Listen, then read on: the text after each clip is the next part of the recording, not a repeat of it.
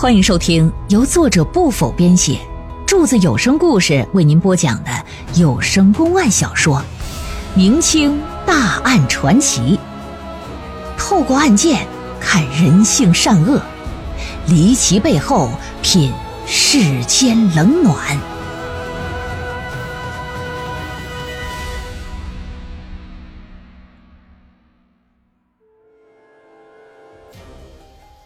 话说小两口回家路上，路过一片树林，女子内急去方便的时候，不料偶遇险情，身上竟然一丝不挂。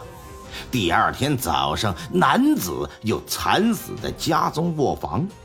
官府介入调查，却查不出凶手是谁。然而一波未平，一波又起。就在官府一筹莫展之时，这户人家又再次发生命案。凶手到底是谁？传说中鬼怪杀人又是否可信？某人一个不经意的举动，又会对这案情产生怎样的影响？请您接着收听《周县三口被害案》。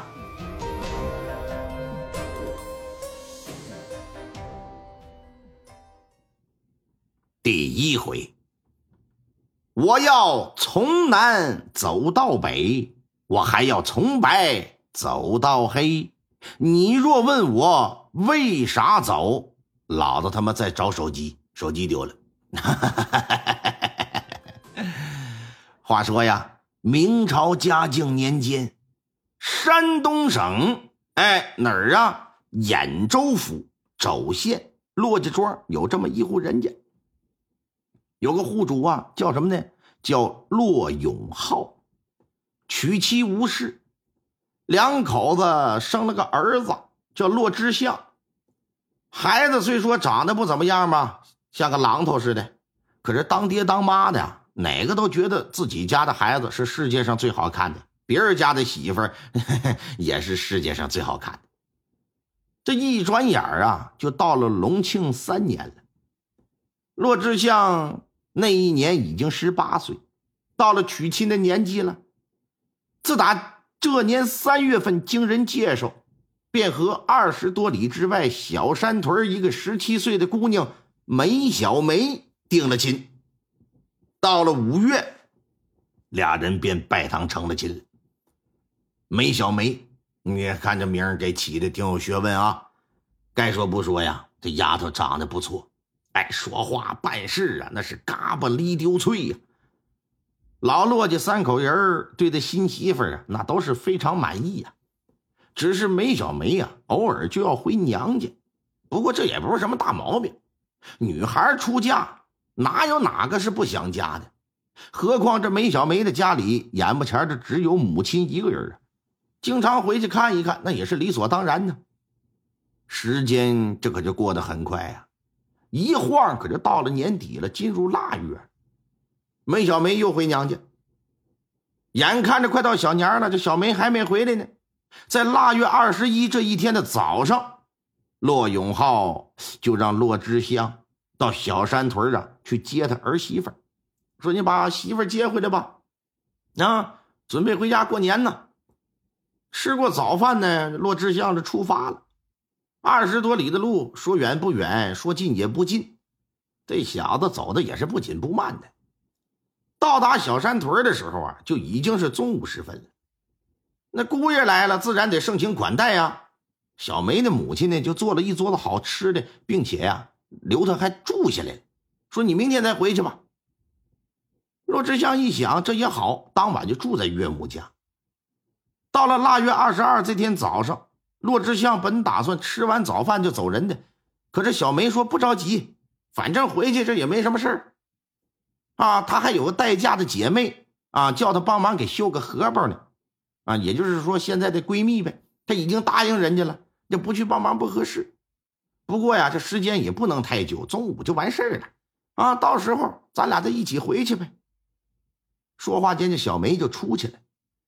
骆之相呢？就跟岳母家里边等着，等到中午时分，这也不见自己的媳妇儿回来，就让自己的岳母啊出去去找一找去。结果他岳母一走也是不见影了，一直到了下午，按照现在的钟点来说，将近三点呢，这娘俩才回来。那这姑爷子就有点不高兴了，虽说不高兴吧，但嘴上啊也没说啥。回来之后，小梅就收拾收拾东西，跟着自己的相公啊就离开了娘家，踏上了回家的路了。冬天呢。白天的时长很短，到了下午五点多，天色就已经暗下来了。过了六点，这天可就完全黑了。两口子走着走着呀，就见不远处有一片密松林。这片密松林呢，在冷风中是摇摇摆摆呀，像是那鬼怪的张牙舞爪的样子似的。毕竟是个女人呢，小梅一看这有点害怕，本能的伸出手啊，就去搂自己丈夫的胳膊去。骆志祥呢，看似面色如常，实则这小子胆儿也不大，心里呀也是战战兢兢的。这小两口之所以如此啊，这也是有原因的。什么原因呢？都知道前面那个密松林里呀，隐藏着一片坟地。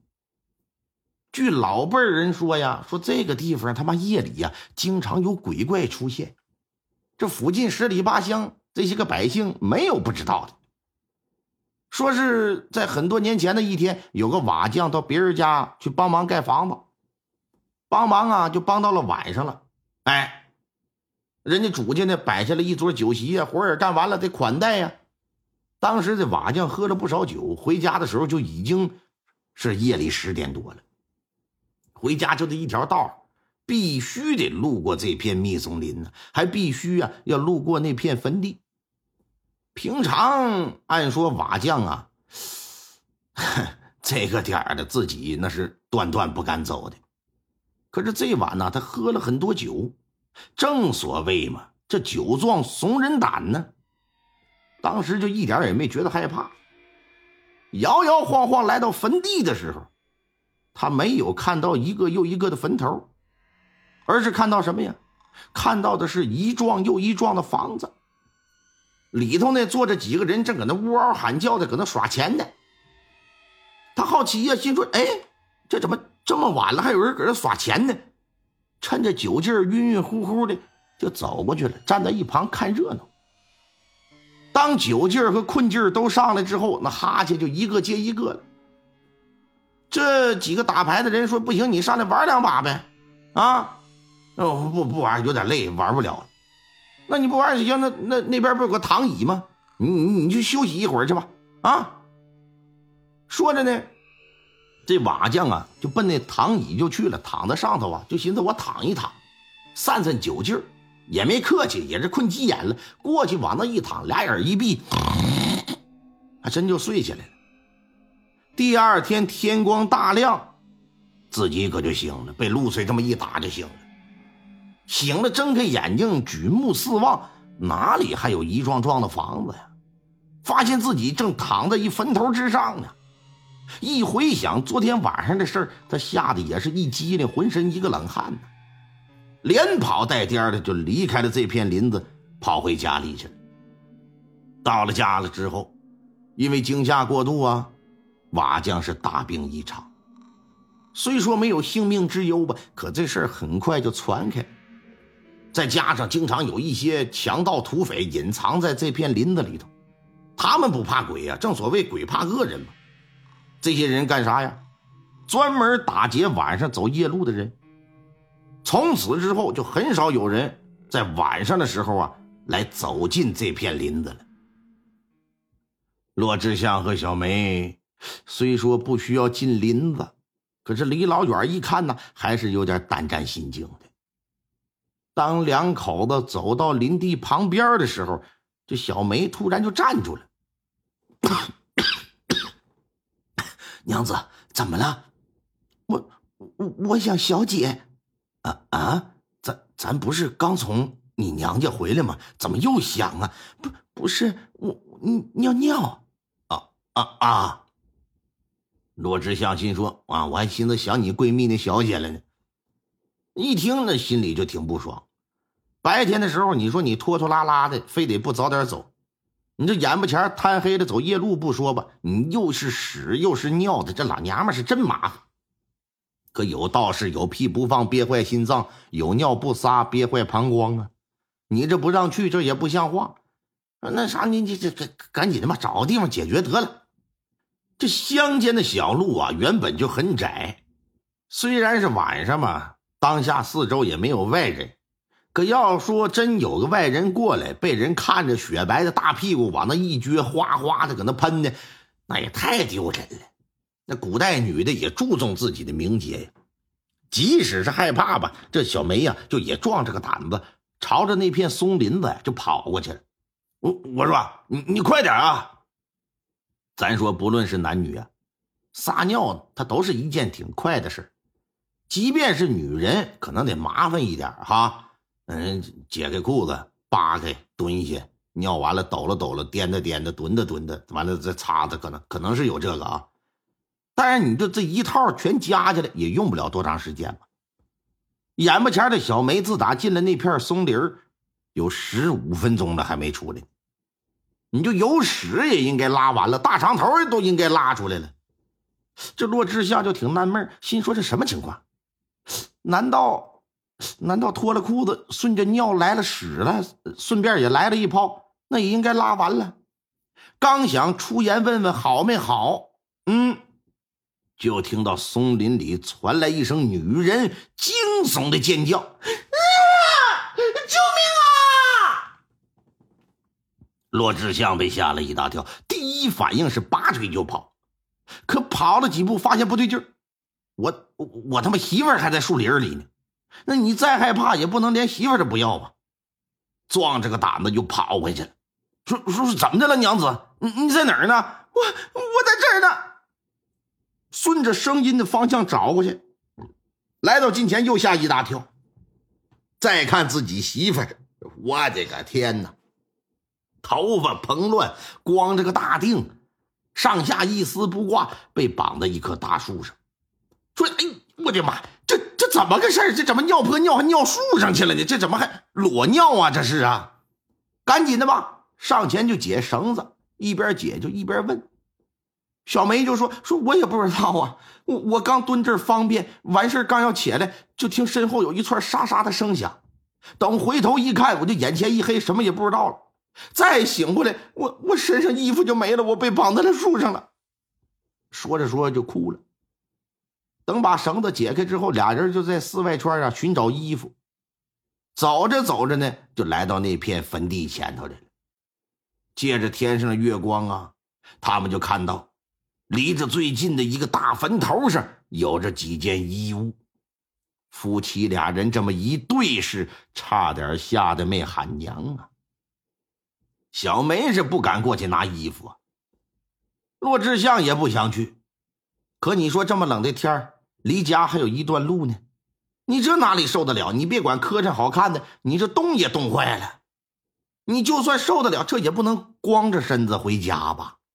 那公公婆婆一见，哎呀，你这可真是回娘家呀！啊！骆志祥无奈，只好掐着自己的大腿里子，鼓起所有的勇气，闭着眼睛跑过去的，一把抓起坟上的衣裤，扭头就往回溜。由于慌不择路，一转身的时候，吧唧还来了个狗啃屎。衣服呢，是自己媳妇的一件不少，赶紧的穿上吧。穿上之后，俩人就一路狂奔呢，彻底的把那片松树林子就甩在身后了。直到跑的没了力气，这才站下身来，慢慢慢慢的就往家走。当天到家就已经是半夜了，已经入了睡的骆永浩和吴氏。就被这小两口回来的响动啊，就给吵醒了。老头披着个衣服就出来了，说：“怎么这么晚才回来呀？”“哎呀，爹呀，别提了，我俩遇鬼了。”老头一听，一瞬间就清醒了，赶忙问：“怎么个事啊？”这小两口你一言我一语，就把整个事的经过就给讲述一遍。考虑到小梅有一段时间可能是昏死过去的，身上的衣服又不见了。老头就怀疑说：“是不是遇上采花贼，趁机把自己儿媳妇给奸污了？”这功劲呢，哎，这个吴氏啊，就把儿媳妇领屋去了，说：“小梅呀，你脱了衣服检查一下子。”咱也不知道老太太是根据啥啊，反正最终发现没有被性侵的痕迹。于是，一家人共同得出一结论，那就是遇鬼了。不过呀，好在是虚惊一场，人没事东西也没丢。说行了，你俩也别多想了啊，也吓够呛，也跑挺累的，赶紧回屋歇着去吧。转过天来，腊月二十三呢，北方小年啊。早上，老两口醒过来之后，一听小两口那屋还没动静，他俩呀也觉得挺正常。昨天晚上回来晚，又受了惊了，起床肯定不能那么早。可是做好了早饭之后，小两口那屋还是没动静。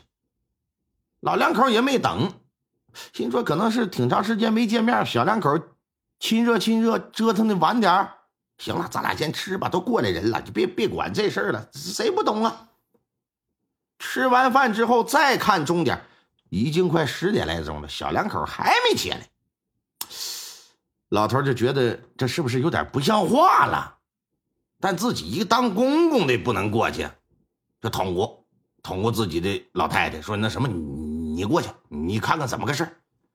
儿子衣不遮体，在你面前那不算啥。要我一进屋，是吧？自己儿媳妇光腚拉碴的，那那那咋办呢？老两口说：“那我去吧。”来到厢房外头啊，先是趴在门缝哎，拿着个耳朵往里边听听，鸦雀无声。敲了敲窗户，志向啊，志向，志向，起了吗？问了好几声，也无人应答。骆永浩一看。不禁可就有些担心了，特别是一想昨天晚上的事情，这也顾不上什么礼节了，就也来到厢房门前来了。砰砰砰砰砰，知相，知相，还是没回应。